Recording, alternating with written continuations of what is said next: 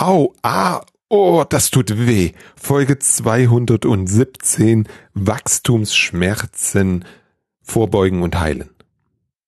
Hallo und herzlich willkommen zur heutigen Folge. Ich spreche heute mit Olaf Kaiser über Aua, Wachstumsschmerzen. Also Probleme, die, Achtung, deine IT-Abteilung oder dein Unternehmen nicht hätten, wenn es nicht mehr Mitarbeitenden eingestellt hätte. Also du wirst wohl oder übel irgendwann daran vorbeikommen.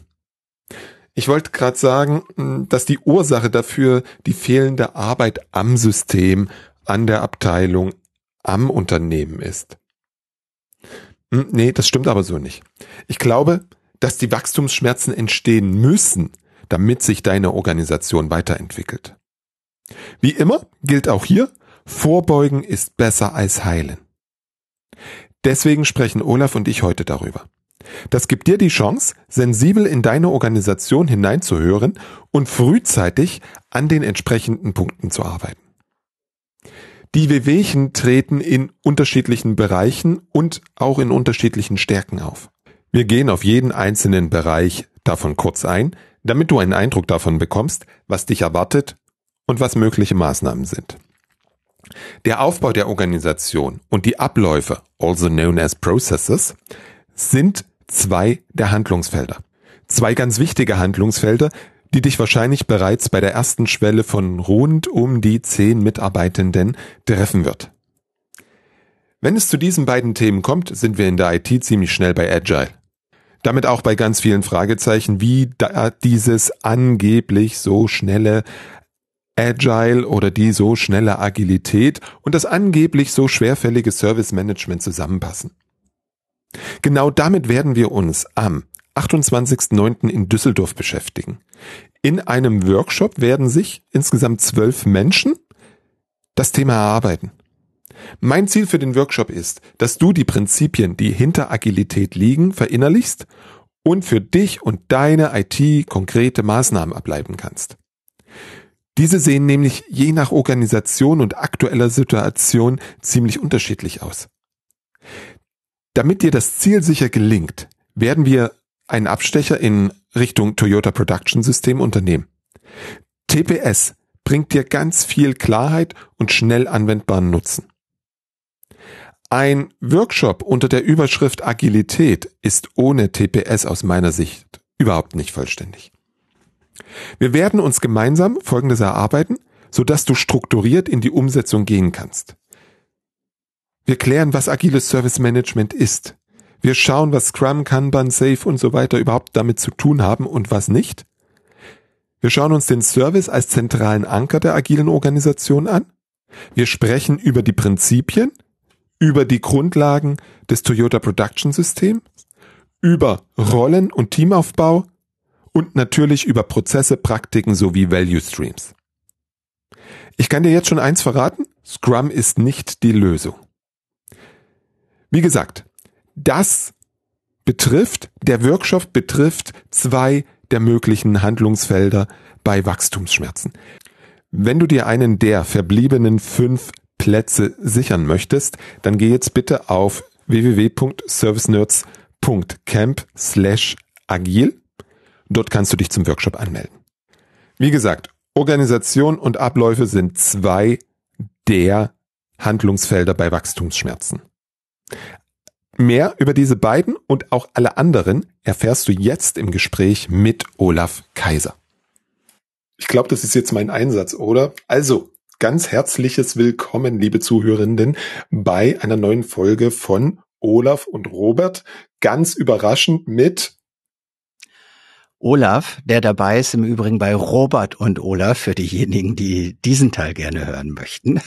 Hi Robert. Das mit meinem Vornamen, den auszusprechen, das müssen wir noch üben. Aber dann machen wir nachher, dann brauchen uns die Leute nicht zuhören. Hm, wir haben uns heute ein Thema rausgesucht, was euch entweder treffen wird, schon getroffen hat und es auf jeden Fall euch wieder treffen wird. Überschrift Wachstumsschmerzen. Und das ist jetzt egal, ob wir darüber reden, dass ihr ein Managed Service Provider, ein Systemhaus seid oder eine interne IT ihr werdet alle immer wieder an dem Thema Wachstumsschmerzen vorbeikommen. Olaf, was meinen wir damit? Dass Wachstum wichtig, aber keine Selbstverständlichkeit ist und sie nicht automatisch passiert. Und wenn es mir überhaupt gelingt zu wachsen, dass es, glaube ich, unser beider Erfahrung nach gewisse Schwellen gibt, die mehr oder weniger Schmerzen verursachen. Und wir heute mal draufschauen wollen, welche Schmerzen sind es denn, die an welcher Schwelle kommen und falls es da schon Erfahrungswerte zu gibt, kann ich vielleicht was tun als Hilfestellung, um einen solchen Schmerzpunkt möglichst gut, also vielleicht nicht zu vermeiden, aber um den mhm. Schmerz doch irgendwie lösbar zu halten. Mhm. mhm. Also du wächst. Dein Unternehmen wächst, wie gesagt, egal ob das der MSP ist oder ob das die interne IT ist. Und es funktioniert alles gut. Supi-dupi am Anfang. Herrlich. Und irgendwann merkt ihr, boah, die Leute werden unzufrieden. Entweder intern, die Mitarbeitenden. Es funktioniert nicht mehr so wie früher. Die Neuen, die dazugekommen sind, die brauchen viel länger dafür. Die liefern die Qualität nicht. Und ähm, Spoiler, das liegt nicht an den Menschen. Und auch vielleicht merken es die Kunden draußen und sagen, hey, was ist denn los bei euch? Ich glaube, wenn ich das so richtig beobachte, beziehungsweise bei mir in der Vergangenheit auch beobachtet habe, liegt das erste Mal auftreten irgendwo rund um die zehn Mitarbeitenden. Olaf. Das scheint, wenn man jetzt mal auf den IT-Channel ne, und nicht auf die, also das, was ich sage, deswegen das vorab, ist eher mit dem Blick in den Channel und nicht in die interne mhm. IT-Abteilung. Ähm, da scheint zum einen, und das jetzt mal rein statistisch, ähm, unabhängig vom Schmerzpunkt, eine Unternehmensgröße zu sein, die von vielen gar nicht überschritten wird. Vielleicht ist das schon mal der erste Schmerz, dass ich vielleicht grundsätzlich darüber hinauskommen möchte, aber dann doch in meinem Wirken feststelle, ähm, mein Schmerz ist, dass ich gar nicht darüber komme. Also ich hatte letztes Mal äh, zwei, drei Zahlen abgeglichen. Da sagte jemand, 90 Prozent des IT-Channels ähm, machen weniger als 10 Millionen Umsatz. Ähm, da meine Antwort, ich glaube, es ist noch deutlich krasser. Also 90 Prozent machen vielleicht weniger als eine Million oder, oder zwei Millionen Umsatz und, und 80 Prozent haben vielleicht weniger als zehn Millionen Mitarbeiter.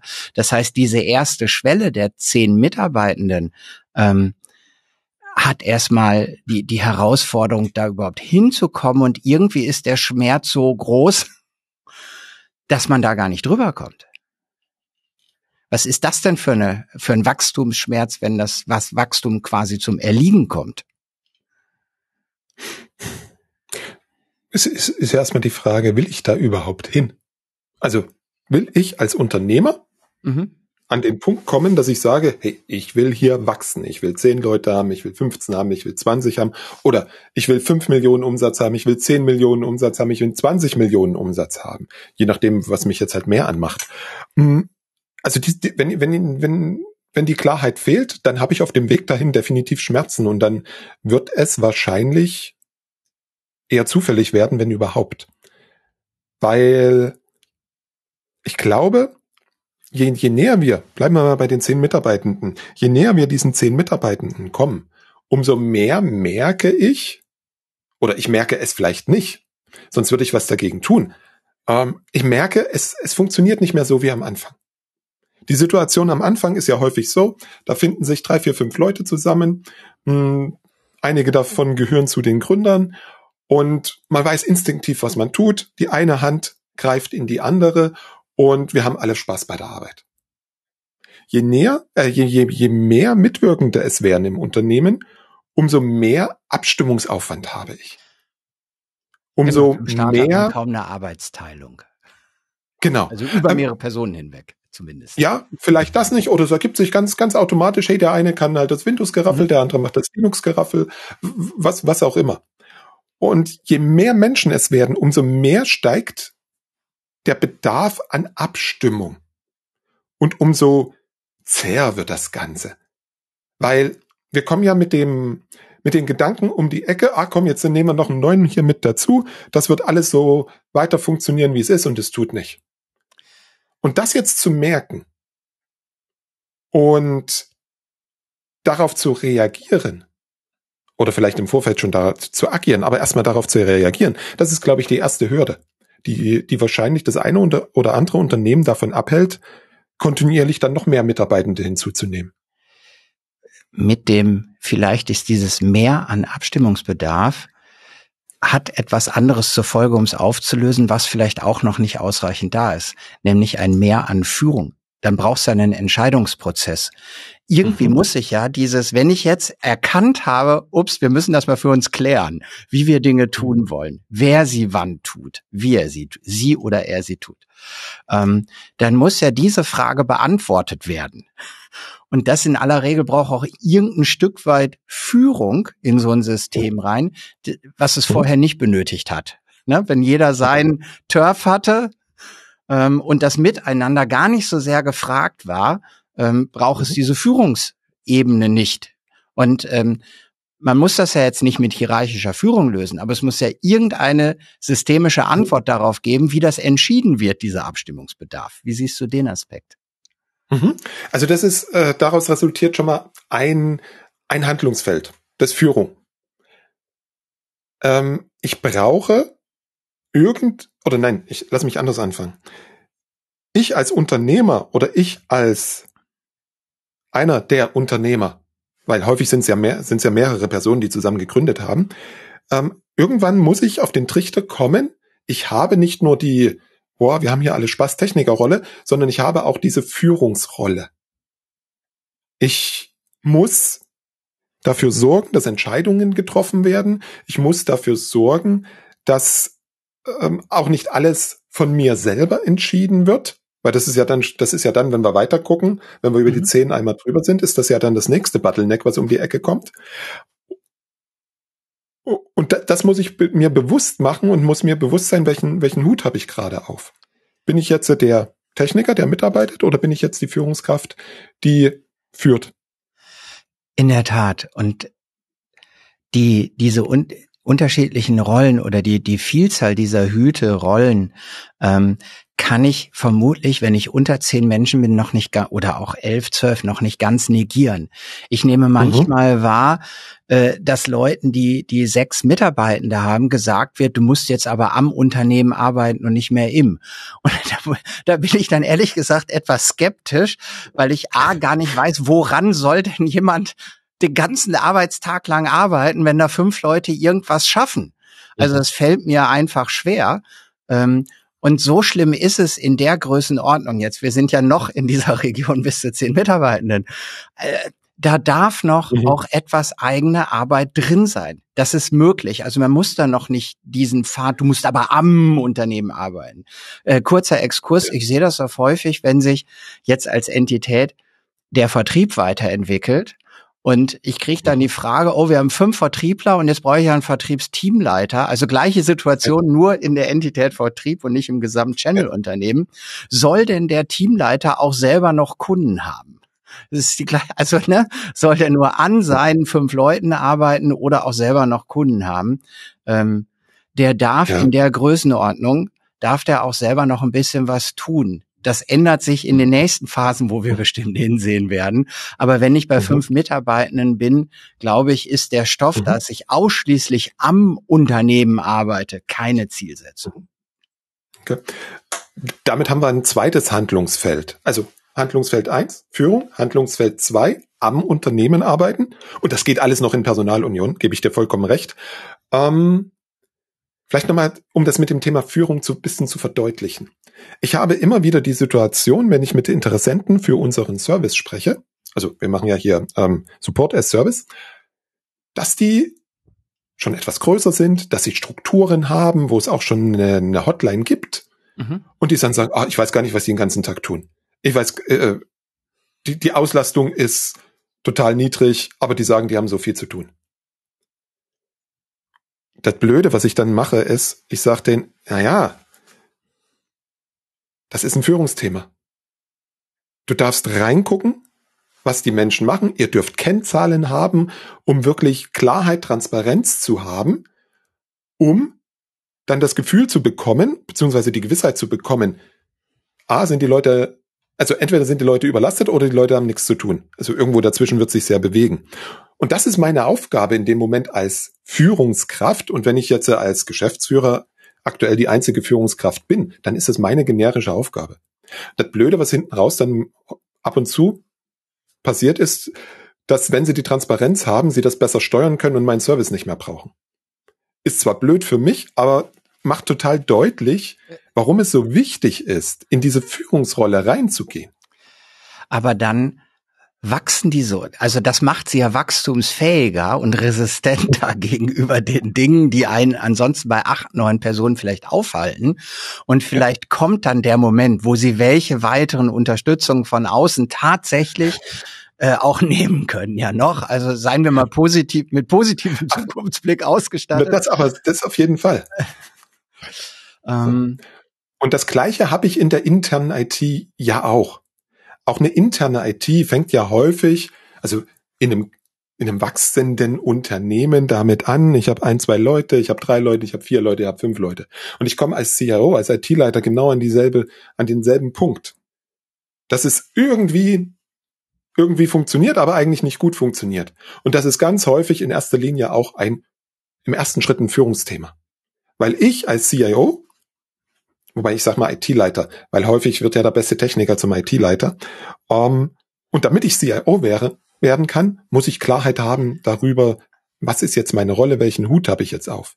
Bin ich der noch mitarbeitende Technologe oder bin ich jetzt der CIO, der die Führungskraft? Also da, da, da, da sehe ich keinen Unterschied. Das Einzige, worauf ich ein bisschen achten muss, ist, dass meine IT mit dem Wachstum des Gesamtunternehmens Schritt hält und ich nicht in die Situation komme, dass ich eigentlich nur noch Feuerwehr spiele und nie strategisch arbeite.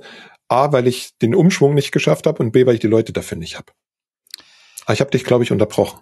Nein, hast du nicht. Ähm, jetzt ein anderer Gedanke auch aus der Praxis. Ähm, die, die Frage, wie viel, wie viel Formalismen und Strukturen brauche ich wann? Also gehen wir mal positiv davon aus, diese Wachstumsreise funktioniert und ich bewege mich fort und ich bin bei acht, neun vielleicht oder elf, zwölf, wie auch immer. Das ist ja nicht ein normierter Pfad, den alle Unternehmen gehen, sondern das ähm, ja ist individuell eine Reise, die da jedes Unternehmen macht.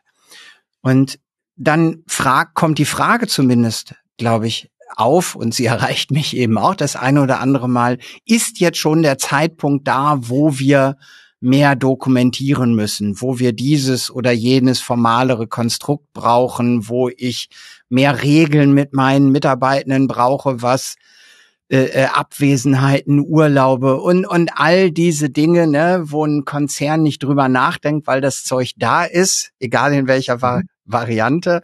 Ne, das mhm. hat's bei vier Leuten nicht. Und, und irgendwie muss man ja für sich auch einen Weg haben, festzustellen, wie viel dieser formaleren strukturellen Konstrukte brauche ich denn jetzt? Und, und wann brauche Woran erkenne ich, dass ich jetzt irgendwas brauche? Mhm. Folgende These dazu. Wenn ich dir, Olaf, diese Frage stelle, dann brauche ich's. Weil wenn ich es nicht bräuchte, hätte ich die Frage nicht. Ähm, Mache ich es mir jetzt zu einfach? Kann sein. Aber häufig ist es doch so, insbesondere wenn ich, wenn ich die, die Erfahrung selber noch nie gemacht habe, ist es doch häufig so, dass wenn ich an einen Punkt komme, wo etwas nicht gut funktioniert, wo es eine Abweichung gab, hm, dass ich dann reagiere. Und wenn ich, wenn ich diesen Punkt habe und mich frage, brauche ich das, dann ist es total richtig und wichtig zu hinterfragen, wie viel brauche ich denn davon? Also äh, es mag ein, eine Winzigkeit nuancierter sein als, als das von dir gesagte Beispiel. Äh, äh, Channel-Unternehmen, System aus zwölf Mitarbeitende. Ähm, der Chef stellte mir die Frage, auf die Rückfrage, wie kommst du denn auf die Frage? Ne, was führt dich dazu, äh, das mhm. zu fragen? Zwei Mitarbeitende haben sich das gewünscht. Und dann kann man schon gucken, handelt es sich hier um systemische Fragestellung oder gibt's halt zwei Leute, die lieber Formalismen hätten. Das gibt ihnen Sicherheit und Stabilität. Das heißt noch nicht zwingend, dass der ganze Laden jetzt große Systeme einführen muss. Und es ging nämlich drum, machen wir jetzt eine Arbeitszeiterfassung. Ich führe jetzt eine Arbeitszeiterfassung ein. Ja? Ähm, das, also man darf auch das Ganze gucken. Manchmal wird man vielleicht das als Tipp an die, an die Zuhörenden ähm, gut hinsehen, ob man ein, ein Einzel, in, im Einzelfall auch berechtigtes Verlangen mhm.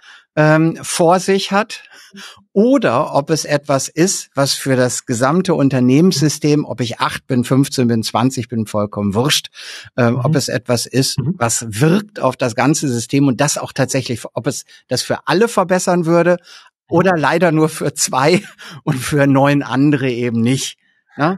ähm, da ist man zu schnell manchmal im Handeln, weil es ja auch so leicht ist, da führe ich jetzt ein Tool ein und dann haben wir mhm. irgendeinen Formalismus gelöst oder Prozesse dokumentiert oder das kann ich ja alles machen, das ist ja keine unüberwindbare Hürde. Aber ob ich damit den Wachstumsschmerz erwische, mhm. oder nur ein Symptom bekämpfe für was auch immer, äh, da darf man, glaube ich, gut hinsehen.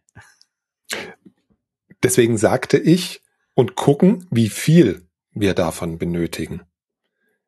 Das ist ja, wenn wir dann in Richtung der Prozesse kommen werden, auch nochmal ein ganz wichtiger Punkt. Wie viel des Giftes darf es denn sein? Und ist das, was ich da als Anti-Gegengift einsetzen möchte, denn tatsächlich wirksam? Also das ist ein ganz wichtiger Aspekt in dem Moment. Aber diesen Impuls aufzunehmen, ich habe jetzt die Frage, ob das für uns sinnvoll ist, den, den, den halte ich für total wichtig. Ja, also natürlich mit der Frage schon seriös umzugehen, wenn jemand das sagt, weil der könnte ja nur aussprechen, was neun andere denken. Und er ist derjenige, der es verlautbart. Also ne, genau. äh, bitte das immer annehmen, wenn so, wenn sowas kommt. So. Lass uns das heißt, vielleicht ähm, so ein bisschen in Richtung der nächsten. Also ne, wir sind ja jetzt so bei bei ähm, ist so um die zehn Mitarbeitende eine, eine Schwelle. Ich glaube rein statistisch ist das so. Ähm, und, und welche dieses, dieser Zutaten, manche nennen, sprechen hier von Gift, ich weiß gar nicht warum, aber was man da, was man da braucht, ähm, das ist, glaube ich, ein gutes Hinsehen. Es gibt ja in, in, in Wachstums, sagen wir mal, äh, Untersuchungen und Analysen, ähm, mein hm. Impuls äh, zu den Unternehmern ist, ähm, versucht euch ein bisschen zu konzentrieren und möglichst wenig Hemmschuhe anzugehen. Also ein ganz breites Brett. Wir machen jetzt alles mit Strukturen, Prozesse, Rollen, SOPs und, und irgendwie schon zu weit zu gehen, dann beschäftigt man sich mit dem Engpass, der wirklich das Wachstum, ne? weil nicht alle diese Dinge verhindern das Wachstum. Ähm, also woran liegt's denn tatsächlich, ich sag mal umgangssprachlich, am meisten, dass ihr über zehn nicht hinauskommt. Also konzentriert euch vielleicht ein bisschen auf den tatsächlich wachstumsbehindernden Engpass und macht nicht von allem ein bisschen. Das wäre so, so ein bisschen mein Hinweis noch an der Stelle. Wenn ich von allem ein bisschen äh, mache, dann habe ich vielleicht äh, den Arm voller Pflaster, ähm, aber habe das eigentliche Problem am Ellenbogen, was das einzige ist, was ich habe und der strahlt aus über die Muskeln von der Schulter bis in die Fingerspitzen. Ähm, das habe ich doch nicht behoben.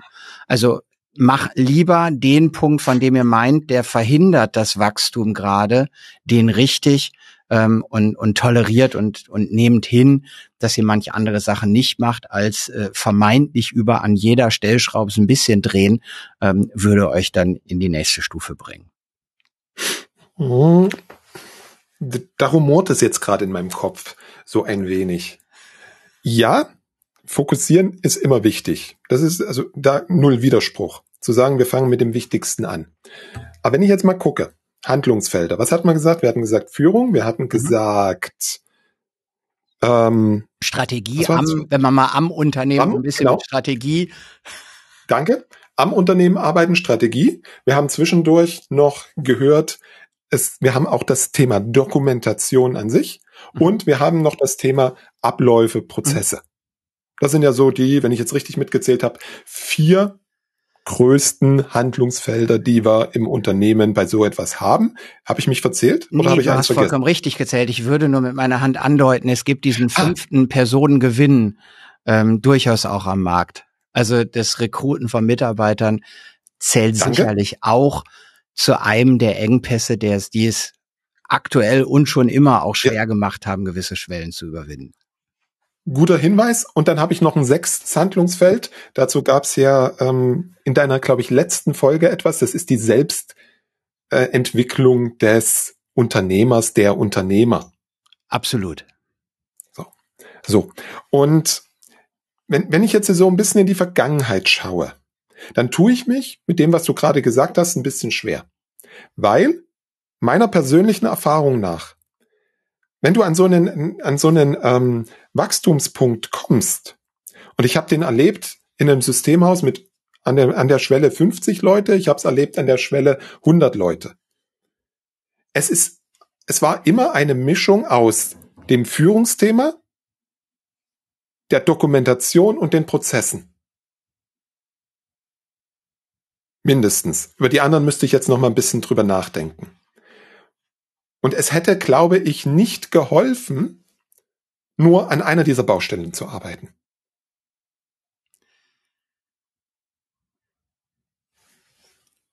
Wenn die, dann werfe ich mal die alternative Sequenz rein. Ähm, mhm. Weil ich, ich schon glaube, dass es einen Unterschied macht, ob man jetzt an allen wurstelt oder wenn denn mehrere zu bearbeiten sind, das, das kann ja sein, ähm, man sie auch in der richtigen Reihenfolge macht. Mhm. Also nochmal, da spricht ja nichts dagegen. Man, man kann jetzt ähm, äh, im Personalbereich an, an gewissen Strukturen was tun, Rollenbeschreibung, Gehaltsmodell etc. etc. Oder ich kann andere Dinge tun. Also äh, äh, mehr Marketing, mehr Webinare machen etc. etc. Und wenn ich aber das System noch nicht, also nehmen wir mal Führung, vielleicht wäre es ja eine Idee mit Führung oder mit Strategie, also so ein bisschen zu schauen, mhm. dass man die Themen, die man bearbeitet, in einer in einer Art systemischen Hierarchie bearbeitet. Mhm. Also Strategie vielleicht zuerst, dann das Thema Führung und dann zu den weiteren Themen kommend dann, dann hat man so einen Mix aus dem, was wir beide gesagt haben, nämlich äh, deinen Punkt, es sind aber schon vielleicht mehrere Themen auch, die, die zusammenkommen, um tatsächlich solide zu wachsen dann über die zehn.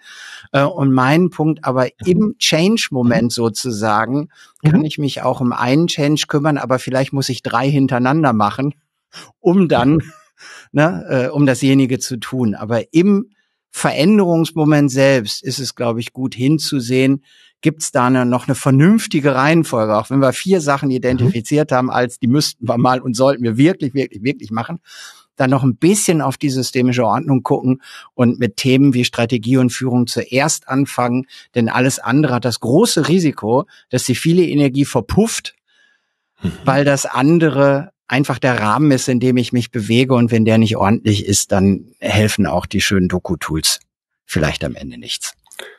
Ähm, auch hier kein Widerspruch. Folgender Gedanke noch dazu. Gibt es vielleicht hier auch die Unterscheidung, dass ich auf einer etwas auf einer operativen Ebene tun muss, etwas auf einer taktischen und etwas auf einer strategischen Ebene tun muss. Und das durchaus sein kann, dass ich strategisch arbeite, aber gleichzeitig, weil es brennt, operativ was verändern muss. Ja, ähm, also ich darf, glaube ich, zumindest meine meine operative Qualität bei dem ganzen Hin und Her nicht nicht vernachlässigen. Ähm,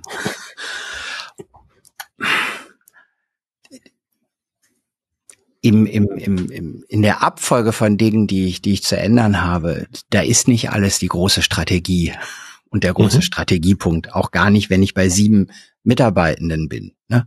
Ähm, wenn ich da jetzt auch, da muss ich jetzt nicht zwingend eine Nischendiskussion führen oder wir spezialisieren uns auf und am Ende ist dann die Spezialisierung doch wieder so groß, dass ich sie auch mit 50 Mitarbeitenden noch gut machen könnte. Ähm, Mhm. Also der, die, die, die Gewichtung von strategischen Themen und operativen Themen ähm, ist in der Größenordnung und vermutlich noch unter 25, was ja ne, so eine nächste Schwelle ist 25, 30. Ähm, da ist bei diesen Veränderungspunkten sind die operativen, die haben noch ein hohes Gewicht. Also wenn es das mhm. ist, so, so ein bisschen in die Richtung, die du meintest, äh, volle Zustimmung. Diese, diese Dinge, die ich da als Schmerzen habe, das sind, das sind nicht die grundstrategischen Schmerzen vermutlich, sondern Führung durchaus ein bisschen, aber Führung bin ich in der Größe bei mir, so wie du es eben ja auch gesagt hast. Ich habe da jetzt noch nicht weitere Führungskräfte, wo ich etwas delegiere, was Führungsarbeit ist, an diese weiteren Personen, sondern das ist dann Arbeit an mir. Und der Rest ist, darf, ist auch operativ an dem, wie tun wir das denn und wie machen wir effizient und vernünftig in der Qualität mhm. unsere Kunden glücklich. Ne? Ähm, mhm. Und gewinnen vielleicht Vorschlag, lassen wir den Teil, wie gewinne ich Mitarbeiter und Ne, vielleicht gibt's in der Folge Punkte, wo wir noch mal reinzoomen werden in anderen Gesprächen, die bestimmt vertiefenswert sind. Ähm, nehmen wir mal die Hypothese, für, damit wir zur nächsten Schwelle kommen, sozusagen. Das ist, jetzt hat das bei dem Musterunternehmen, äh, hat es geklappt und man hat die 10, 12 geschafft und ist sogar weiter gewachsen ne, und hat auch Mitarbeiter gewonnen und ist jetzt so bei um die 25 Mitarbeitenden. Ist das eine der Schwellen ähm, in so einer vielleicht auch noch weitergehenden Wachstumsgeschichte, die, die dir schon mehrfach untergekommen ist? Bevor ich die Frage beantworte, möchte ich noch ein, einen Punkt einwerfen. Hm. Wenn ich weiß, setze jetzt voraus, dass die Zuhörenden uns ein klein wenig glauben. Wenn ich jetzt weiß, dass irgendwann eine Schwelle kommt, äh, an der es schwierig wird, weil neue Leute dazugekommen sind, weil es eine gewisse Arbeitsteilung gibt und so weiter, dann kann ich schon ein wenig vorsorgen. Weil Vorsorgen ist immer besser als heilen. Indem ich mir angucke, was, was wird denn auf mich zukommen? Es wird auf mich definitiv das Thema der Prozesse und es wird auf mich das Thema der Dokumentation zukommen. Und wenn ich jetzt äh, ab morgen damit anfange zu sagen, hey, wie wir einen Rechner aufsetzen, wie wir einen Office 365 Tenant einrichten, wie wir dieses, jenes machen, das dokumentieren wir jetzt gleich mal mit und halten die Doku aktuell. Dann kann ich diesem, diesem Wachstumsschmerz in dieser Domäne vorbeugen. Will sagen, wir müssen nicht warten, bis Schmerzen kommen, sondern wir können durch weitsichtiges Handeln dafür sorgen, dass wir über die Wachstumsschwelle ähm, besser drüber kommen. Würdest du dem zustimmen? Äh, grundsätzlich ja. Also aber ich kann mir nein, ich, ich glaube, man darf. Du hattest ja eben gesagt, wie viel dieses Giftes äh, man an der mhm. Stelle braucht. Ja. Ich glaube, da das ist dann also 100 Prozent Ja zur Vorsorge besser als Nachsorge. Also vollkommen richtig. Ähm, und mit welcher Energie und welchem Maß, ne, das gehört dann schon in die Verantwortung desjenigen, derjenigen, die, die so ein Unternehmen führen, äh, wie mhm. weit sie das machen. Dass sie vorher hinsehen sollten und vielleicht solche Dinge genau wie du sie beschrieben hast oder auch schon mal über Führung nachdenken. Ähm, ähm, da wird's eben anders, da muss man durch. Es wird vielleicht ein wenig formaler, wenn ich Strukturen schaffe, wenn ich Abläufe standardisiere. Mhm. Das alleine ist schon ein Kulturwandel ne, im Unternehmen. Und, und den darf ich gut begleiten, egal was da jetzt in der Prozessbeschreibung steht oder sonst so. Also ich glaube, vielleicht ist ein, ein Punkt eben, und der ist im Vorsorge, ne, dass ich mir dessen bewusst sein darf, wenn wir jetzt von vier Leuten auf acht gehen oder so und es diese Arbeitsteilung gibt, dann wird sich für die vier, die jetzt schon da sind, gravierend was ändern. Für die, die neu dazukommen, nicht, weil die kennen den, den Zustand, jeder ist sich selbst der Nächste, den kennen die ja nicht. Ne? Außer sie kommen mhm. von einem Vier-Mann-Unternehmen, wo es so, wo es so war. Aber die kommen erstmal ein neues System. Das ist was an. Mhm. Da gucke ich erstmal hin, wie ist es denn hier und versuche mich ein bisschen anzupassen. Aber die, die schon da sind, die es anders gewohnt waren, für die ändert sich ja kulturell was. Und ich glaube, auch diesen Punkt im Sinne von Vorsorge, unabhängig von so rationalen Aspekten, die ne, auch richtig sind, sie schon mal vorzubereiten. Den darf ich im Blick haben, äh, sonst, sonst bleibe ich nämlich deswegen immer bei um die zehn, weil drei kommen und vier gehen. Und dann mhm. schaffe ich es deswegen nicht, weil ich, weil ich, weil dieser Genaspekt äh, mir das Ganze kaputt macht, mhm. weil ich sie kulturell ja. nicht mitgenommen habe. Das heißt, wenn ich schon frühzeitig darauf setze, dass wir vernünftig dokumentieren, dass wir mhm. vernünftige Abläufe haben, dann ist der Wandel dann nicht mehr so groß und dann kommen drei und es geht vielleicht nur noch einer. So sieht's aus. Sie sind das schon ein bisschen ja. gewohnt, ne? Genau. Dass, dass es da, nicht nur im Kopf ist, sondern dass in dem Unternehmen es dazugehört. Gewisse Mechanismen, genau. äh, die ich mir auch im Zweifel nicht selbst überlegt habe, sondern ein anderer mir gegeben hat, tatsächlich mache. Ne, das, ja. das ist ja auch dann, ist ja eine andere Kultur da, als jeder macht so, ne, wie er es will. Genau. Dieser Change, äh, den kann ich schon ein bisschen vorziehen. Genau. Mhm. Sehr gut. Du fragtest nach 25. Das heißt, die 10 haben wir ge, gewuppt. Der, ja. der Vertrieb. Eiskalt rüber marschiert. Vertrieb und es läuft. Und jetzt haben wir 25 Leute. Hm. Und was auch noch passiert ist, ich als Geschäftsführer habe mich immer mehr so in meine Führungsrolle eingefunden und bin jetzt eigentlich wahrscheinlich unter Umständen nur noch an dem Punkt, dass ich irgendwelche operativen Dinge irgendwie versuche zu klären, zu koordinieren oder sonst was. Na, du machst aber schon noch den Einkauf, oder? Ja, und Facility Management ja. und das sauber ist draußen auf dem Hof machst du aber schon auch noch, oder? Ja klar, und ich meine, die, der Vorpark macht sich auch nicht von alleine. Ja. Wie, wie ist denn dein, Erf also wenn du so schaust oder an uns beide, ich versuche auch ein bisschen zu schauen, wie ist es denn da mit der, mit dem Unternehmer der Geschäftsführung? Was, was nimmst du wahr bei 25? Sind die, sind viele dann wirklich raus aus operativen Prozessen oder stecken doch noch in, in ein paar Dingen. Und das ist keine Wertung, ne? das ist nur mhm. feststellend. Das muss nicht falsch sein, äh, wenn es funktioniert. Ähm, ist man da mit 25 raus aus dem Operativen?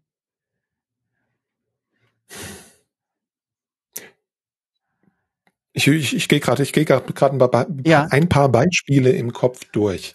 Es ist auf jeden Fall äh, unterschiedlich, wie tief die Menschen in der Operativen drin sind. Also sie sind definitiv bei 25 noch nicht aus der operativen raus. Die Frage ist, setze ich meine Zeit an der richtigen Stelle ein und bleibt genügend Zeit übrig, auf der strategischen Ebene zu arbeiten, am Unternehmen, weil wenn ich die Verantwortung jetzt inzwischen für 24, 25 Leute habe, ist es natürlich eine ganz andere Hausnummer, aus, aus meiner ganz persönlichen Sicht, als wenn ich die Verantwortung für zwei, drei, fünf, sechs, sieben, zehn habe weil da wirkt das, was wir entscheiden, in welche Richtung wir gehen, A, B, Vertrieb, Managed Service, ja, nein, und, und wenn ja, wie, wirkt sich da natürlich potenziell mit einem größeren Umfang aus.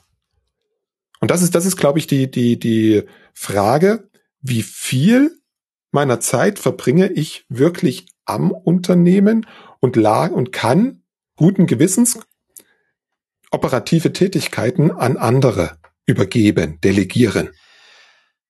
Vielleicht mh, hm, gibt es da noch eine, eine Ebene dazwischen ähm, mhm.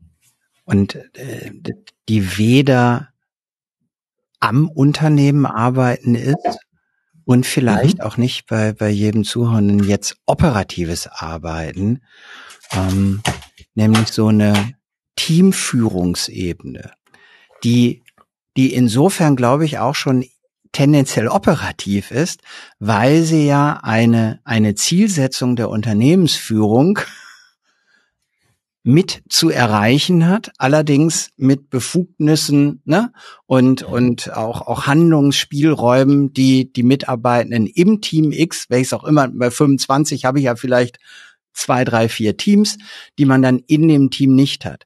Aber aber diese zweite, also wenn es jetzt dann eben zwei Führungsebenen gibt, ne, dann gibt es eine Rolle dieser dieser Teamleitungen. Noch nicht Bereiche, wo ich dann noch mal äh, gruppiere, wenn mhm. wir da vielleicht noch, aber ne, es gibt diese Teamleitung. Mhm. Und die sind ja eine ganz, ganz wichtige Facette.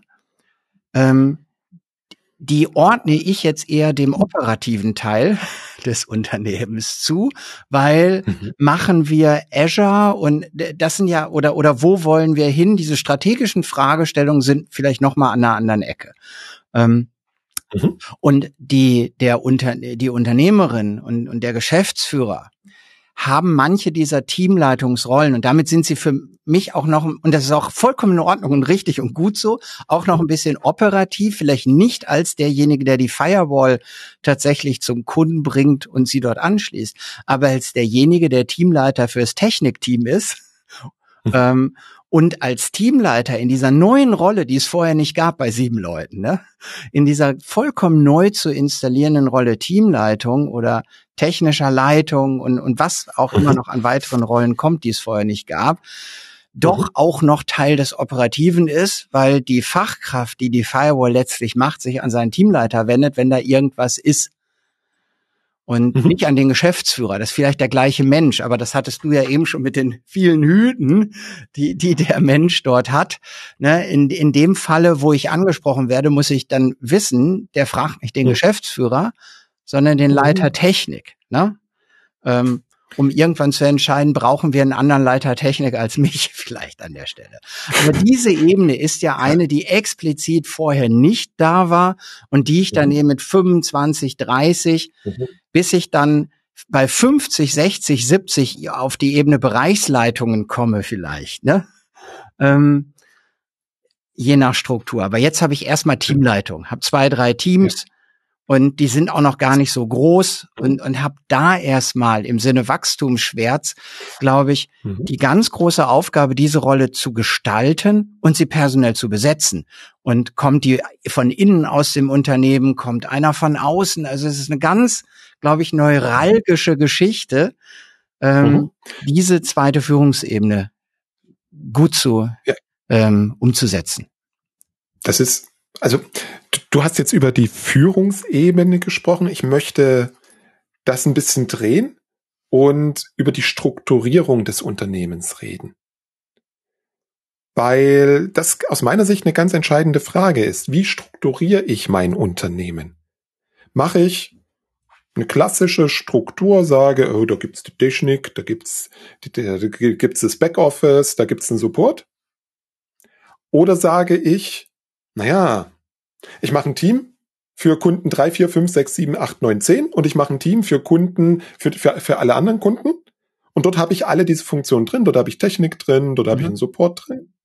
Oder organisiere ich es irgendwie anders? Ich glaube, das ist die erste Entsche äh, das ist die erste Entscheidung, die ich treffen darf, die dann für eine gewisse Zeit Bestand haben wird. Und dann darf ich natürlich schauen, was brauche ich für Leute dafür. Und damit ich gucken kann, was ich für Leute brauche, ist es mir persönlich wichtig, weil ich es anders erlebt habe, ist es mir persönlich wichtig, dass ich Klarheit habe, was soll denn diese Rolle Teamleiter umfassen? Reden wir nur, reden wir über eine fachliche Führung? Mhm. Oder reden wir auch über eine personelle Führung? Weil das, da brauche ich zwei unterschiedliche Menschen für. Definitiv. Und äh, man kann beide beide Wege gehen.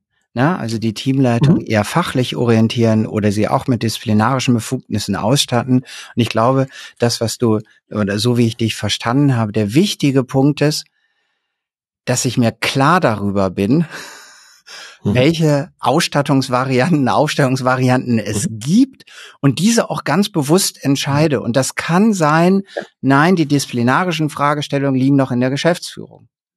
Mhm. Ne? Und das kann ein guter Weg sein, das so zu machen. Es kann auch ein guter Weg sein, zu sagen, nein, ich möchte das nicht machen.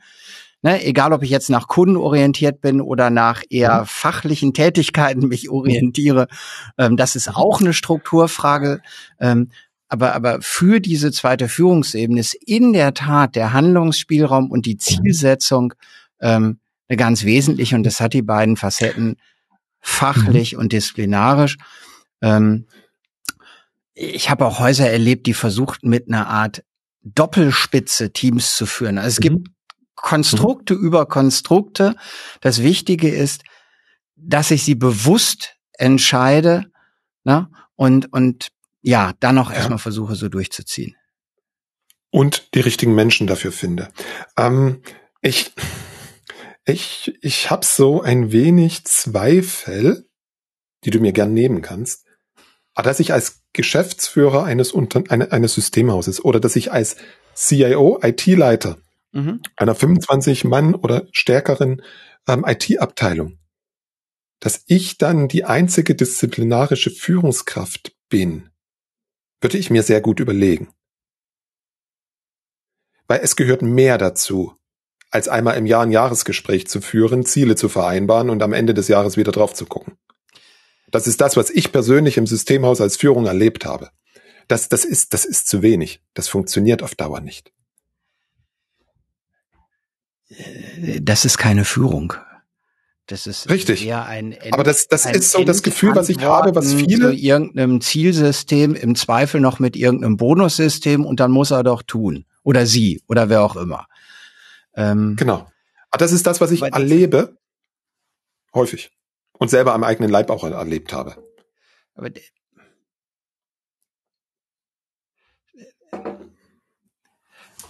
also das ist bei Disziplin, das ist vielleicht noch eine übergreifende Facette. Ähm, also diese disziplinarischen Fragestellungen mit Urlaubsfreigaben und was weiß ich nicht. Ne? Mhm. Da ist ja die kritischste, wie viel Gehalt zahle ich aus? Wenn man mal all diese disziplinarischen Dinge, ne, also das, was den, die Mitarbeitenden am meisten interessiert, ist äh, nicht, wie ist der Prozess um ihr Urlaub oder oder mein meine Spesen äh, äh zurückzubekommen, sondern ähm, wie viel Gehalt bekomme ich denn und mit wem, mit wem bespreche ich denn das, was ich, das ist doch die wesentliche mhm. Fragestellung. Das darf klar sein, was der Handlungsspielraum ist. Und es kann auch funktionieren, dass es die Teamleitung ist. Und dann muss man sich aber einer Sache bewusst sein, nicht so tun, als ob es die Teamleitung ist und jede Entscheidung hintenrum nochmal selber freigeben mhm. wollen, sondern ja. wenn man sagt, die Teamleitung ist es und die sitzt dann da und macht mit dem mitarbeitenden Menschen 5000 Euro im Monat aus. Man selber hätte vier, drei viel zu viel empfunden. Dann darf man da durch, meiner persönlichen Meinung. Dann sind das fünf, also nicht ja. das Konterkarieren, das Zurückziehen, ähm, sonst ja. ist das nur so eine Alibi-Geschichte, dass wir hier alle ganz toll mhm. sind und jeder darf hier ganz viel und am Ende muss doch alles zum Chef. Das ist Quark. Also das ist immer so, wenn ich jeweils an jemand anderen delegiere, muss ich damit leben, dass es anders sein wird als mein Zeug und mhm. ich es vielleicht blöd finde. Aber eins wird so sein, die Person wird es, und zwar die, die gehandelt hat und der ich die Legitimation gegeben habe zu handeln, die wird es so richtig empfunden haben. Aus für sie mhm. nachvollziehbaren Gründen. Ja. Und dann ist es mal so. Na, also, wenn ihr es weitergebt, dann, dann lasst die Person noch durch. Die müssen es auch lernen. Und da stimmt auch nicht jedes verhandelte Gehalt. Und wenn ihr in den Spiegel schaut, schaut euch selbst an, hat bei euch jedes verhandelte Gehalt immer gestimmt und war es immer richtig. Mhm. Bei mir vermutlich nicht. Wobei, die Quote muss stimmen. Wobei wir an der Stelle nicht vergessen dürfen, ähm, Führung zu delegieren. Und da rede ich nicht nur über das Gehalt, da rede ich auch über viele andere Sachen. Fachlich ähm, ist auch wichtig. Ist eine, ist eine Vertrauenssache. Total. Und ich als Unternehmer darf durchaus sagen, ich brauche dafür etwas Zeit, dieses Vertrauen zu den Menschen aufzubauen. Und es gibt ja sieben, wenn ich mich recht entsinne, es gibt ja sieben Stufen der Delegation. Und das kann ich, wenn, wenn das transparent gespielt wird, für alle transparent gespielt wird, kann ich diese sieben Stufen ja auch nutzen. Und da kann ich sagen, okay, Gehaltsverhandlungen finden statt. Und vorher muss mit, muss mit mir als Geschäftsführer ausgehandelt werden, was ist der Rahmen. Absolut. Also also das ist, das auch das kann stufenweise passieren. Und wenn ich das Vertrauen und wenn ich merke, okay, ich habe mit dem jetzt fünfmal über Gehalt geredet, der hat immer die, die gute Ansichten aus meiner Sicht gehabt, hey, du kannst das ab sofort selber entscheiden, dann verändert sich die, De die Delegationsstufe. Gerade bei Gehalt wird ein Rahmen immer bleiben. Und wenn der Rahmen fürs Team gilt und nicht für die einzelne Person, aber es muss ja irgendeine Abstimmung mhm. miteinander ja. geben. Ähm, und in der hat, ich, ich glaube, bei Vertrauen ist das richtige Wort, aber auf was Vertrauen? Nur, nur kleiner Hinweis, ähm, versucht euch ein bisschen, bisschen offener zu sein. Vertrauen bedeutet nicht, der macht das genauso wie ich. Mhm. Wenn das die Ebene, ich vertraue dem, dass der das machen wird, was ich eh wollte. Ne? Mhm. Also dann hast du keine eigenständige Führungskraft, die sich wirklich weiterentwickelt, sondern vertraut mhm. darauf, dass diese Person eine für das Unternehmen richtige Entscheidung, also dass es an das Unternehmen denkt, nicht an sich selbst und dass mhm. ihr bitte auch nicht an euch selbst denkt, sondern an das, was fürs System, fürs Unternehmen, darum geht es, was da wirklich eine gute Entscheidung ist. Na, also nicht nur darauf, tickt der hundertprozentig so wie ich und mein Prüfverfahren für vertraue ich dem, übergebe ich diesem Menschen eine, eine Führungsverantwortung, ähm, ist vielleicht nicht nur antwortet der bei allen zehn Multiple-Choice-Kreuzern genau wie ich. Ne, also kein Mini-Me schaffen an der Stelle, sondern eigenständige Leute, sie, sie mündig machen und bleiben lassen in einer solchen Aufgabe. Sie erwachsen sein lassen. Das, glaube ich, äh, äh, ermöglicht Wachstum, sonst bleibe ich mhm. eben, apropos Wachstum, Schmerz, an der Schwelle 25 vielleicht stehen, dann habe ich drei Minimis, die alles so machen wie ich. Mhm. Ich habe nur nicht genug Zeit. Mhm. Das ist blöd. Wir sind jetzt 25, ich habe die Zeit nicht mehr, also brauche ich zwei, die, die, die, die das machen, was ich eh machen würde. Der einzige Engpass bei mir ist Zeit, aber sonst bin ich genial. Ähm, also da wenn ihr auf 50, wenn ihr wo auch immer hinwachsen wollt und wenn ihr auch zufriedene Leute haben wollt, habt bitte, egal an welcher Stelle, in welcher Rolle im Unternehmen, mündige Leute und überlasst denen durchaus einiges, bis hin zu Geld. Mhm. Definitiv, weil diese Führungskräfte werden in Zukunft immer die erste Instanz sein, die hoffentlich meine Ideen kritisch challengen und eigene Ideen bringen. Ja. Und wie, wie heißt das böse Wort? Proaktiv unterwegs sind. Also da, da, da ist wieder der Punkt, ich brauche die richtigen Leute dafür. Und wenn ich die, wenn ich der Meinung bin, ich habe die richtigen Leute dafür, dann kann ich das ganze, die ganze Delegation Schritt für Schritt durchführen. Weil für mich, der bis jetzt mit 25 Leuten alles selber gemacht hat, es wird verdammt schwer zu sagen, von heute auf morgen, du machst jetzt das alles. Und das glaube ich nicht, dass das zur Zufriedenheit aller funktionieren wird. Weil dann passiert nämlich dieses hintenrum. Da ist manchmal Segen und Fluch. Du hattest ja eben schon mehrere Gründer mal gesagt, Robert. Ähm, mhm. Wenn ich eben, sagen wir mal, zu zweit gründe oder zu dritt, aber eher zu zweit ist das, was ich häufig, ich persönlich häufiger wahrgenommen habe, ähm, dann ist die Notwendigkeit, das gut zu lösen, worüber wir gerade gesprochen haben, kleiner. Weil jeder macht noch seinen zehn, zehn Personen Teil, die kriegt er irgendwie noch hin und damit ne, ist die Notwendigkeit, eine echte Führungs ins zweite Führungsebene, eine mündige zu haben, geringer. Wenn ich das alleine mache und auf 25 gebracht habe, dann habe ich so viel Schmerzen wahrscheinlich damit, dass ich eher abgebe, als wenn da zwei Leute sind, die können zu zweit oder zu dritt im Zweifel auch 25 machen, ohne dass sie irgendeine Art wirklicher, wirklicher zweiter Führungsebene einführen. Also es ist Segen und Fluch. Ne? Manchmal verhindert dieses zu zweit oder dritt sein ähm, es auch, weil es anders noch, noch, noch halbwegs ordentlich funktioniert. Es ist nur nicht mehr wachstumsfähig. Ich bleibe dann, wenn ich zwei, drei Gründe habe und auf 25 komme, Hypothese, mhm ich bleibe dann eher an der Schwelle, wenn ich es nicht schaffe, eine gute zweite Ebene zu haben, weil ich die brauche, um auf die nächste Schwelle 50, 40, 60 hinzukommen. Mhm. Ne, dann schaffe ich es mit 25 und das läuft auch irgendwie. Und dann kommt irgendwas Schönes Neues und wir können Security noch dies und jenes machen und das fuchst sich dann der Techniker von den dreien rein, erklärt es noch drei Technikern im Unternehmen und dann können die das auch. Aber die bleiben dann eben in dieser Größe und äh, haben einen der möglichen an dieser Schwelle zentralen Wachstumsschmerzen nicht gelöst. Wenn ich den löse und auf 50, 60 weitergehe, kriege ich an der Stelle andere. Ne? Ähm, bevor wir noch auch auf diese vielleicht noch nächst höhere Schwelle gucken, hast du noch eine ganz andere, wenn wir jetzt mal dieses zweite Führungsebene äh, als besprochen für heute betrachten, hast du an dieser 25er Schwelle noch, ein, noch einen anderen Punkt. Ach so, das war jetzt eine Frage. Schmerz. Das war eine Frage. Richtig. Okay, sorry, da habe ich die Stimme am Ende des Satzes nicht hochgehen hören. Puh, habe ich noch eine andere?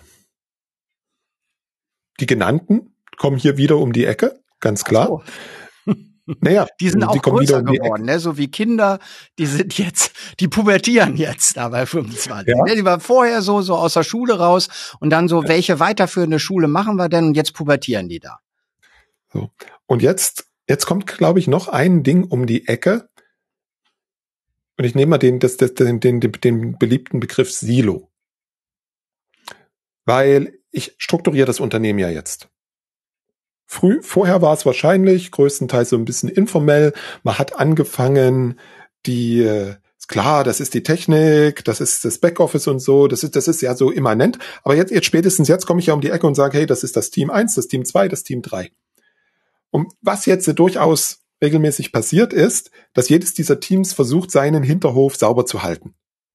Und je nachdem, wie es strukturiert ist, kommt es an den Teamübergängen zu den sogenannten beliebten Reibungsverlusten. Problemen. Das ist etwas, was mir hier an der Stelle noch in den Kopf kommt. Meintest du das oder meintest du noch was anderes? Nee, ich habe das äh, äh, ohne Hintergedanken. Ich wollte nur einen Schluck Wasser. Ach so. ja. Aber vielleicht ist das ähm, abstrahiert beide Punkte jetzt mal, das was du gerade gesagt hast oder auch zweite Führungsebene. Ähm, genau der, die logische Fortführung von dem, was wir hatten bei fünf Mitarbeitern auf zehn an der anderen Schwelle. Da habe ich ja auch mhm. Abstimmungsbedarf, aber ich habe ihn mhm. unter den Personen. Und äh, mhm. ich selber als operativ arbeitender Mensch bei vier Leuten muss eine gewisse Art Führung. Und jetzt habe ich das mhm. Ganze auf einer anderen Ebene. Ne? Ich habe auch eine Führungsfragestellung, aber das ist eben dann mhm. die Einführung vielleicht einer zweiten Führungsebene. Mhm. Und der Abstimmungsbedarf, der da zwischen einzelnen Menschen war, ist jetzt mhm. auf einer ja, äh, äh, Gruppenebene. Möglicherweise kommt hier eine neue Qualität dieser Probleme noch um die Ecke, weil ich gegebenenfalls als Unternehmen anfange, diese einzelnen ähm, Teams zu messen. Qualitätskriterien einführe. Darüber nachdenke, sind die effizient, sind die effektiv, sind die kostendeckend, was auch immer. Ähm, und das, das habe ich wahrscheinlich bei vier, sieben, zwölf Mitarbeitenden noch nicht, diese Sichtweise. Mhm. Und diese Sichtweise befördert ein bereichsorientiertes, ein siloorientiertes Denken. Also der, der, so der typische Fall. Hm, ja, wir, wir machen jetzt hier was. Oh, aus unserer Sicht ist es in Ordnung.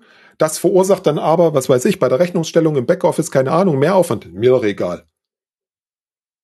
Also die, diese Dinge meine mhm. ich. Abläufe, Value Streams, Bereichs, äh, Quatsch, wir sind ja noch bei Teams, teamübergreifend, dass ich die jetzt nicht mehr aus Unternehmenssicht betrachte, Ende zu Ende. Da ist ein Kunde, der will was, da ist ein Kunde, der ist glücklich, sondern dass ich die halt mit den Grenzen meines Systems, meines Teams betrachte. Ich hoffe, ich kann es irgendwie deutlich machen, was ich meine. Äh, ich bin da zuversichtlich. das, das, das, die Zuhörenden. Gut, geschafft habe ich es also dann noch nicht. Sehr gut. ja, ich glaube, die, die, so, so wie du es formuliert hast, die haben eine andere Qualität, diese, diese Abstimmung. Ja. Ähm, ich hatte das letztens bei einem, bei einem Kunden von mir, allerdings größeres Haus, was auch jetzt schon jenseits der 25, eher bei kurz vor 100 ist. Und da gab es zwei Abläufe, die, äh, äh, die verbessert werden sollten, die wir dann ein bisschen durchgesprochen haben, was kann man wo tun und im ersten Schritt auch mal die Mitarbeitenden gefragt haben, was sie in diesen Abläufen, ne? also bevor man was verändert, noch mal ein bisschen hingesehen. Und bei dem einen Ablauf der schnitt deutlich schlechter ab in der internen Mitarbeitenden, nicht die Führungsebene. Die fand beide irgendwie schlimm, aber aus mitarbeitenden Sicht war einer deutlich schlimmer als der andere.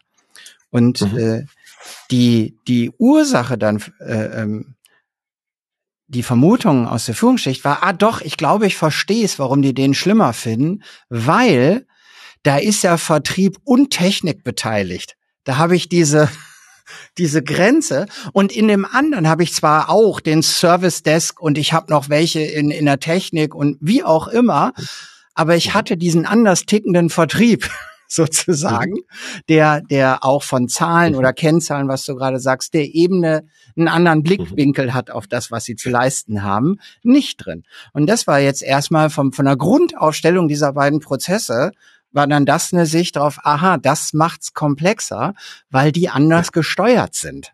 Ne? Ja. Nicht die Menschen, da können jetzt die Menschen nichts für, die da agieren, aber das System, was sie ja. steuert, sorgt halt für einen anderen Blick, für eine andere Wichtigkeit von Dingen. Und das war im Prozess B nicht der mhm. Fall. Da waren alle, die beteiligt waren. Das waren unterschiedliche mhm. Teams, unterschiedliche Bereiche sogar, weil fast 100.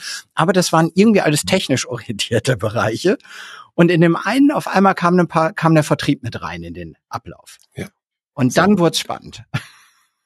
Ja, ist das, und das ist Beispiel ein wie das, was du mit anderer Qualität eben meintest? Ja. Und das ist ein Plädoyer A dafür, die richtigen Kennzahlensysteme zu betrachten. Müssen wir noch über Bonussysteme reden? Nein, lassen wir. Nee, ähm, auch auch das heute. hat einen riesigen Einfluss darauf. Mehr sage ich dazu nicht, zumindest heute nicht. Und wenn ich mir, wenn ich mir Kennzahlen für mein Unternehmen anschaue, jenseits der wirtschaftlichen auf Gesamtunternehmensebene, sind viel, sind häufig viel schönere Kennzahlen, wenn ich mir Abläufe angucke, die durchs gesamte Unternehmen angehen, beziehungsweise natürlich auf Gesamtunternehmensebene die üblichen Kennzahlen, die wirtschaftlichen Kennzahlen anschaue und diese in den Fokus stelle. Und jetzt nicht unbedingt da diese bereichsspezifischen, diese teamspezifischen Dinge. Ja. Also da sind wir noch. Wollen wir zum Abrunden, jetzt hat man das auch gepackt, zweiter Herrlich. Erfolg.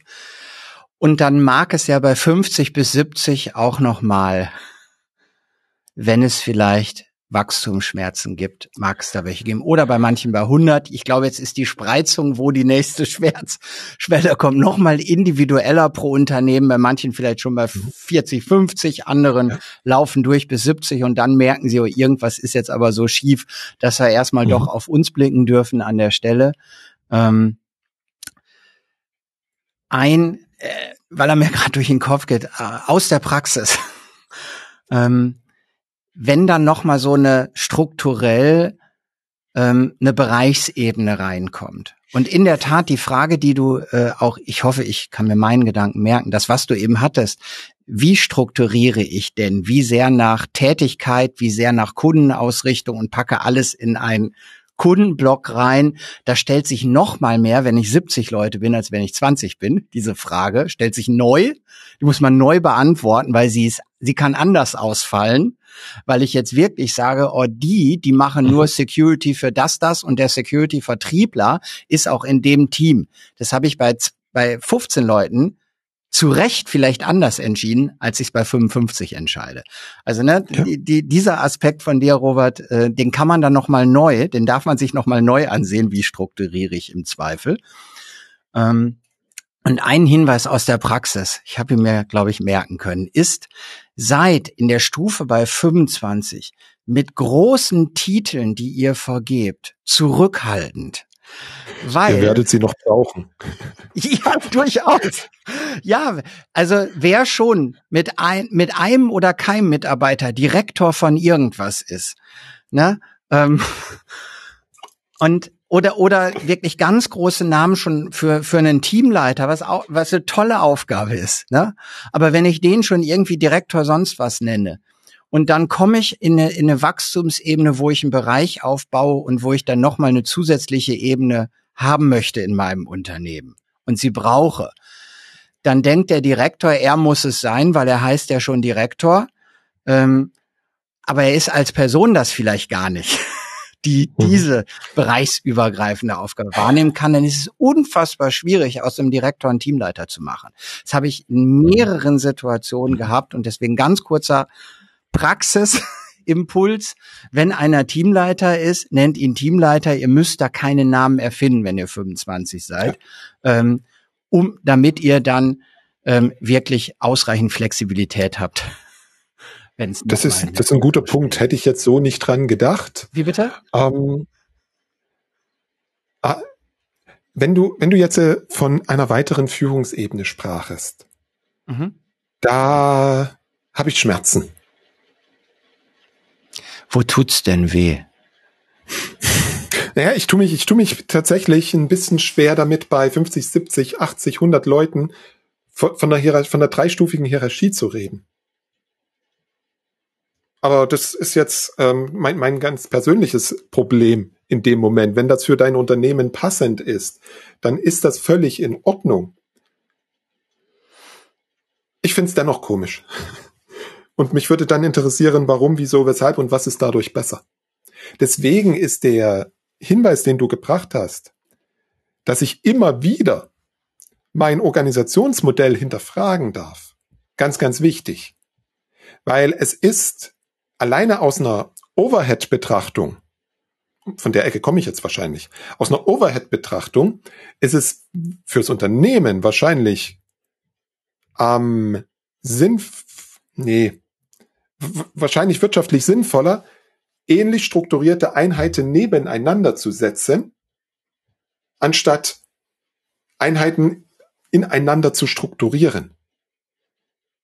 Weil jede Ebene kostet Geld. Also ob es dann noch eine Ebene braucht oder nicht, nur mal als Beispiel. Und damit mhm. will ich nicht sagen, dass es die dann braucht. Aber wenn sich jetzt bei 100 Leuten einen Vertrieb auf Vertrieb Marketing, nehmen wir das mal als eine Entität, ähm, auf 22 Leute weiterentwickelt hat und da sind Innendienstler, die gibt's drei Teamleiter alleine. Na? Und das gibt's an anderen Ecken vielleicht auch dann mhm. ist die Aufgabe, wer für das Gesamt, den Gesamtmarketing-Vertriebsblick dieses Unternehmens verantwortlich ist, eine Frage, die sich auf jeden Fall stellt. Und das ist keiner alleine der drei Teamleiter. Das ist so nicht. Mhm. Das heißt, Wenn ich diese Struktur habe, bin ich heißt, bei dir. Ne, ich bin jetzt bei, ne, wir hatten ja gesagt, ich bin jetzt hier bei 80, 90 Leuten und 20 sind im Bereich Vertrieb Marketing ansässig. Und da gibt es auch Teams und da sind vier, fünf, sechs Leute schon in den Teams. Die sind ja nicht alle 20 unter einem Teamleiter Vertrieb Marketing. Da gibt es Teams. Ähm, das heißt, es gibt auch eine gesamtvertriebliche Verantwortung. Die kann ich mhm. jetzt natürlich bei einem der Vorstände, Geschäftsführer etc. verdrahten, aber das ist keine Geschäftsführungsaufgabe. Ne? Das mhm. ist erstmal eine gesamtvertriebsleitende Aufgabe. Sowas kann es genauso in technischen Bereichen, im Bereich Cloud Data Center, in was weiß ich nicht mhm. geben. Und diese Ebene, die habe ich nicht, wenn ich bei, bei 20 Leuten bin und zwei Teamleiter habe. Diese Rolle, ne, des Vertriebsleiters, mhm. weil da habe ich dann drei Vertriebler und selbst wenn ich noch einen Innendienst habe, dann habe ich immer noch einen Teamleiter, der hat dann halt noch einen Innendienstmenschen. Also ich, ich, ich habe dann Teams, die eine eigentlich im Gesamtunternehmenssinne einen Bereich darstellen. Mhm. Und äh, ob ich dann einen Vertriebsleiter hole, ob ich die Geschäftsführung, also ich brauche irgendeine Antwort auf die Frage. Die kann unterschiedlich ausfallen, aber es gibt da noch mal eine, eine strukturelle Fragestellung, die ich bei mhm. 20 Leuten nicht habe. Also es ist definitiv eine Frage erstmal der Struktur. Das ist ja, das ist ja auch das, was ich gesagt habe. Und das Gegenbeispiel dafür, oh, was heißt Gegenbeispiel? Nein. Ein mögliches weiteres Beispiel dafür ist ja zu sagen, ich habe Teams, die sind jetzt nicht fachlich strukturiert, sondern ich habe Teams, die sind strukturiert ihr betreut Kundengruppe 1 bis 5 und ich habe ein zweites Team, ihr betreut Kundengruppe 6 bis 10. Und dort drinnen habe ich meinen Vertrieb, dort drinnen habe ich meinen Innendienst, da drinnen habe ich mein, meine Technik. Jetzt darf ich mir natürlich die Frage stellen, wie viele Doppelstrukturen sind sinnvoll, gerade in Richtung Marketing, Correct. in Richtung Support beispielsweise. Aber die kann ich genau auf dieselbe Ebene setzen. Und natürlich stelle ich mir die Frage, wie ähm, funktioniert denn das dann vertrieblich darüber? Ja, aber ich, ich würde sie in dem Szenario nicht im Sinne einer Hierarchie beantworten. In dem Szenario nicht. Und noch auch eins von dem eher Standardmodell, was ich eben so ein bisschen beschrieben habe, weg. Mhm. Ähm, es gibt ja noch die ganz anders selbst organisierten Strukturen. Und auch die können funktionieren. Ne? Also ja. es gibt ja unterschiedlichste Organisationsmodelle, die funktionieren können. Ne? Ähm, rein, rein st statistisch würde mhm. ich sagen, ist ein eher klassisches Modell mhm. durchaus mehrheitlich vorzufinden. Womit ich nicht sagen will, dass es das Bessere ist. Ich sage nur, es ist mhm. mehrheitlich vorzufinden und ein bisschen vielleicht auch nach Haltung und Persönlichkeit der Gründerin des Gründers ähm, gibt es eben auch deutlich selbstorganisierte Modelle. Ich habe auch mal mit einem in einem mhm. Podcast mhm. mit jemandem gesprochen, der sehr gut gesagt hat, und fast könnten wir jetzt einen Kreisschluss machen zu, wenn man fünf Leute ist, nämlich ein Unternehmen, was auf einem hierarchischen Wege sich auf ob auf 30, auf 50, auf 80, vollkommen egal, auf diesem Weg dahin entwickelt hat. Und auch noch egal, Robert, ob es diese kundenorientierte Struktur, welche Struktur auch immer es ne, jetzt ganz genau gewählt hat. Das ist noch, das ist jetzt nicht, aber eben keine selbstorganisierte. Ne? Ähm, das aus diesem Stand mit 40 Leuten zu transformieren, in ein mhm. wirklich selbstorganisiertes System ist eine mhm. mega, mega schwierige Aufgabe. Das heißt, wenn ich ja. Selbstorganisation wirklich klasse finde und da voll dahinter stehe, dann und ich habe noch die Chance, das früh in die Köpfe und in die Kultur und auch in die Systeme, in die Dokumentationen, in wer entscheidet denn mhm. hier über den SOP und so weiter. Dann mhm. schon bei fünf bis zehn das maximal selbstorganisierte Betriebsmodell versuchen reinzubringen, dann kann es sich etablieren, auch in größere Unternehmensgrößen hinaus. Aber ein mhm. größeres System von 50 Mitarbeitenden mhm. umzutransformieren, ist schwer. Also wenn ich eine Entscheidung auch am Anfang vielleicht schon treffen möchte, dann die Frage dieser Selbstorganisiertheit und ich habe mit fünf Mitarbeitenden dann die Gunst dass ich diese Entscheidung da so früh noch bewusst treffen kann und dann andere Dinge als für mein Wachstum erstmal löse, die ich nicht lösen müsste, wenn ich jetzt nicht auf dieses selbstorganisierte Modell setze. Ne? Also wenn das für mich wichtig ist, dann bitte schon in den möglichst auch kleineren mhm. Unternehmensgrößen beachten, bevor man wächst. Mhm. Ja, wenn ich in der glücklichen Lage bin, dass das in meinem Lösungsraum auf, auftaucht, dann so früh wie möglich, keine Frage. Ich glaube, die gute Nachricht ist, es lässt sich auch hinten raus noch ändern. Mit, mit viel Aufwand, ja. mit viel Schmerzen ja. und gegebenenfalls, nein, streichen wir das gegebenenfalls, mit der notwendigen Notwendigkeit, aktive Personalpolitik zu betreiben, sprich auch Leute gehen zu lassen, die da nicht reinpassen. Das wird natürlich, je größer ich bin, umso schwerer, keine Frage. Und ob, ob ich dann Holokratie, Soziokratie, Hierarchie, äh, was auch immer für eine Organisation wähle, es muss passen. Und damit das, damit, damit ich frühzeitig die Grundlagen dafür lege, egal wo ich hingehe, ist es, glaube ich, auch noch ein ganz wichtiger Punkt, dass ich frühzeitig anfange, zumindest irgendwo im Gedanken, im Papier über Rollen nachzudenken. Mhm. Also was brauche ich denn für eine Rolle? Naja, ich brauche eine Rolle, die ist verantwortlich, dass alle Vertriebler, egal wie sie organisiert sind, am Ende das Gleiche machen. Das muss nicht der Leiter Vertrieb in der Hierarchiestufe eins und darunter hast du dann noch fünf Teamleiter Vertrieb eins bis fünf sein. Aber ich brauche ich brauch diese Rolle Vertriebsleiter. Und darauf dann mein Organisationsmodell aufzubauen.